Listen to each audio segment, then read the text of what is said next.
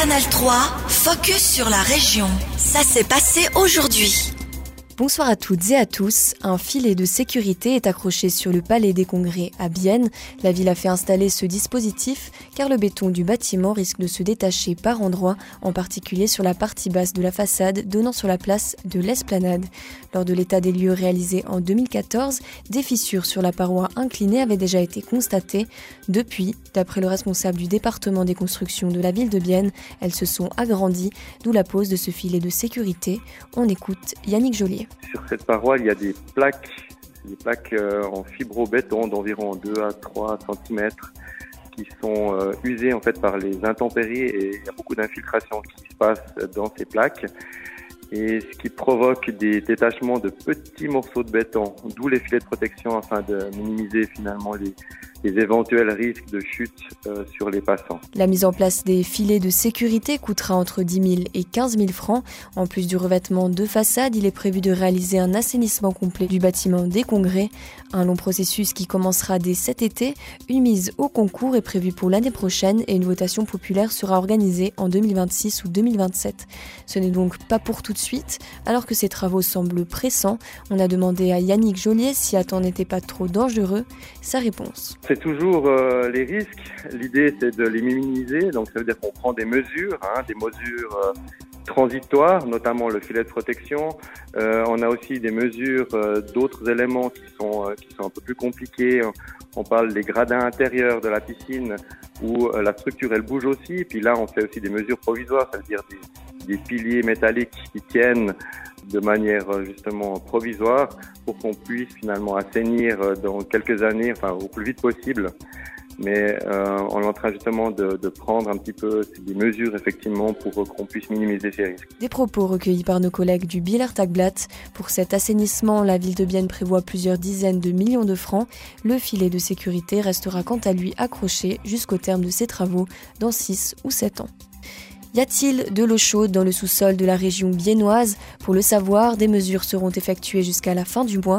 L'objectif est de connaître le potentiel pour la géothermie, une source de chaleur souterraine qui pourrait alimenter le chauffage des bâtiments de l'Office fédéral du sport à Macolin et potentiellement d'autres habitations dans les communes voisines.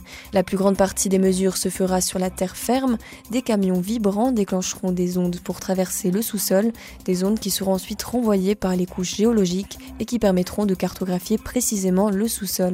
L'autre partie des mesures sera réalisée dans le lac de Bienne avec la même technique, sauf que les vibrations feront beaucoup de bruit dans l'eau. Les explications du responsable de projet, Marius Ruber. Les mesures de pulsation de l'air sont très bruyantes. Elles ont un volume maximal de 194 décibels. C'est ce qui a été fixé dans l'autorisation de pêche que nous avons reçue du canton de Berne. Nous avons besoin de ce volume pour avoir un signal suffisant afin de pouvoir cartographier le sous-sol. En surface, on entendra un peu dans un rayon de 50 mètres maximum, mais sous l'eau, on l'entendra bien. Ce niveau de décibels pourrait être dangereux pour les plongeurs et les poissons, mais l'impulsion sera déclenchée progressivement afin de laisser le temps aux poissons de s'enfuir. À noter finalement que ce genre d'étude de l'eau est encore rare en Suisse. Les mesures dans le lac de Bienne ne sont que les deuxièmes du genre dans notre pays. Les socialistes biennois veulent plus de logements abordables, c'est un des thèmes récurrents du parti depuis plusieurs années. Pour cela, le PS alémanique de la ville propose la création de logements municipaux. Le principe, les bâtiments appartiennent à la ville, qui gagne de l'argent en encaissant les loyers et en même temps garantit des prix abordables. La motion sera débattue au conseil de ville dans quelques semaines. Le conseil municipal a donc pris position en se basant sur l'exemple de Berne, mais en se basant sur des chiffres incorrects. Il estime les recettes des logements sociaux à 500 000 francs. Mais selon les socialistes biennois, ce ne sont pas moins de 27 millions de francs qui rentrent chaque année dans les caisses de la capitale. Le conseil municipal a reconnu l'erreur et envoyé une prise de position corrigée au bureau du conseil de ville. Qu'est-ce que ce calcul signifie pour Bienne Lévin Kohler, président de la fraction du PS alémanique au conseil de ville. Pour moi, ça veut dire clairement que un concept qui marche très bien dans la ville de Berne, que la ville investit dans les logements, fait des logements abordables pour la population et en même temps la ville a un peu des recettes. C'est un concept qui marcherait aussi pour la ville de Bienne et c'est exactement pour ça qu'on propose que la ville fait la même chose, logement abordable pour la population, ensemble avec les coopératives et à la fin la ville profite aussi financièrement de ce concept. Il s'engage pour le futur de ses trois enfants. Guillermo Fernandez est devenu célèbre en novembre 2021. Sa grève de la faim sur la place fédérale avait poussé le Parlement à organiser une séance d'information sur les climats pour les élus. Depuis, son engagement n'a pas faibli. Le fribourgeois milite au sein de Renovate Switzerland et donne des formations fresques du climat, un jeu de cartes pour transmettre des connaissances scientifiques simplement.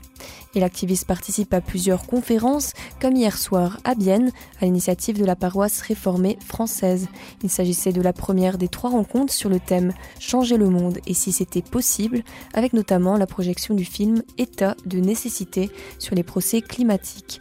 L'occasion pour Yasmine Thomé de revenir avec Guillermo Fernandez sur sa grève de la faim plus de deux ans plus tard. Clairement, ça n'a pas sauvé le monde, ni mis vraiment la Suisse euh, déjà directement dans la bonne trajectoire. Euh, néanmoins, ça a déjà permis de forcer certains partis politiques à, à, déclarer en fait leur position par rapport au climat.